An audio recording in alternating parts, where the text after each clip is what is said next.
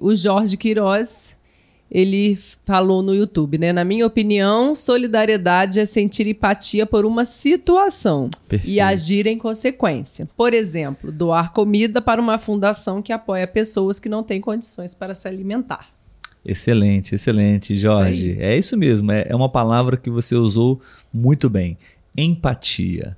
Né? Você se colocar no lugar daquela pessoa, daquela família, daquelas pessoas, né?